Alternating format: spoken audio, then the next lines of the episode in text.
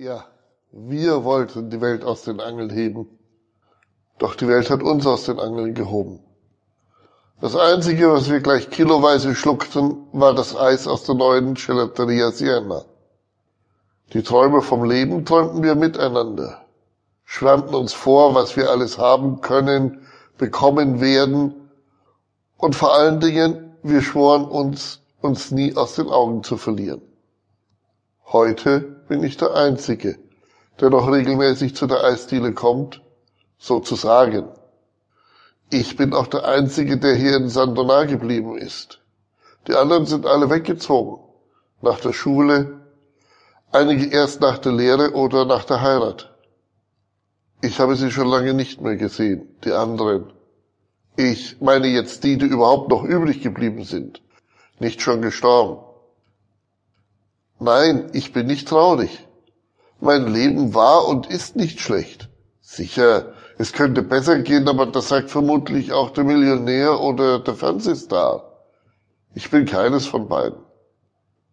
Ich war eine Zeit lang weg in der Ferne, in Treviso, habe dort ein paar Jahre gearbeitet, kam dann wieder hierher zurück, fuhr täglich nach Venedig und führte Touristen trockenen Fußes über Wege und Plätze, kenne jedes Stück Glas in Murano schon beim Vornamen und so manche andere Insel in der Lagune besser als ihre Bewohner.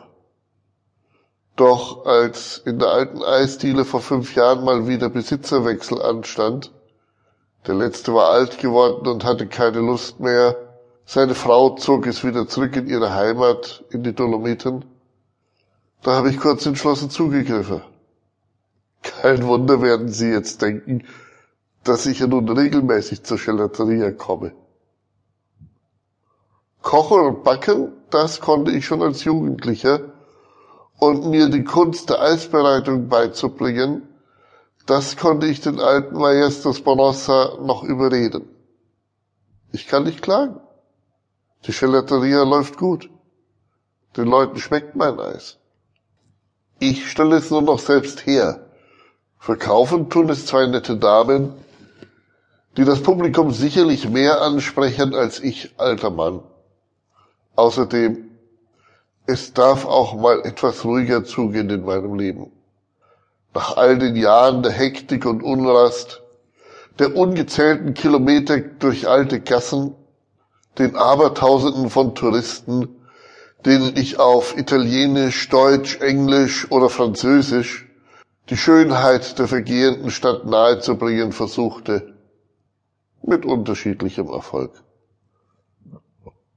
Nur einen Ort, den ich in Venedig immer gerne besuchte, den wollten die wenigsten sehen, den Cimitero, den Friedhof, auf seiner eigenen Insel.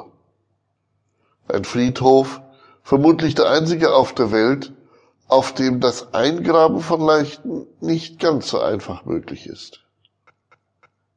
Ich werde nicht die Ehre bekommen, dort meine letzte Ruhe zu finden. Es sind schon der Venezianer zu viele, als dass man mich, einen Fremden, einlassen würde. Heute habe ich mein Eis schon gemacht. Die letzten Tage hatten sich dank des Wetters schleppend auf den Eisumsatz ausgewirkt. Es war nicht viel herzustellen.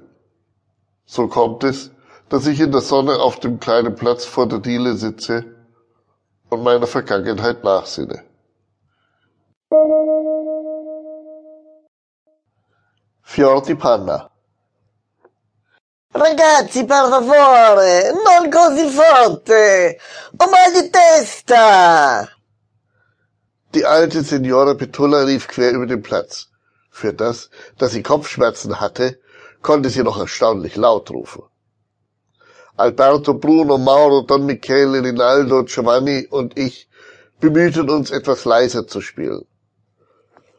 Doch wie bei Jungs im Alter von 15, 16 Jahren so üblich, hielt der Vorsatz nicht sehr lange. Wir waren froh, nach all den trüben Regentagen, an denen wir uns nur wenig sehen und noch weniger außen spielen konnten, mal wieder in der Sonne zu toben.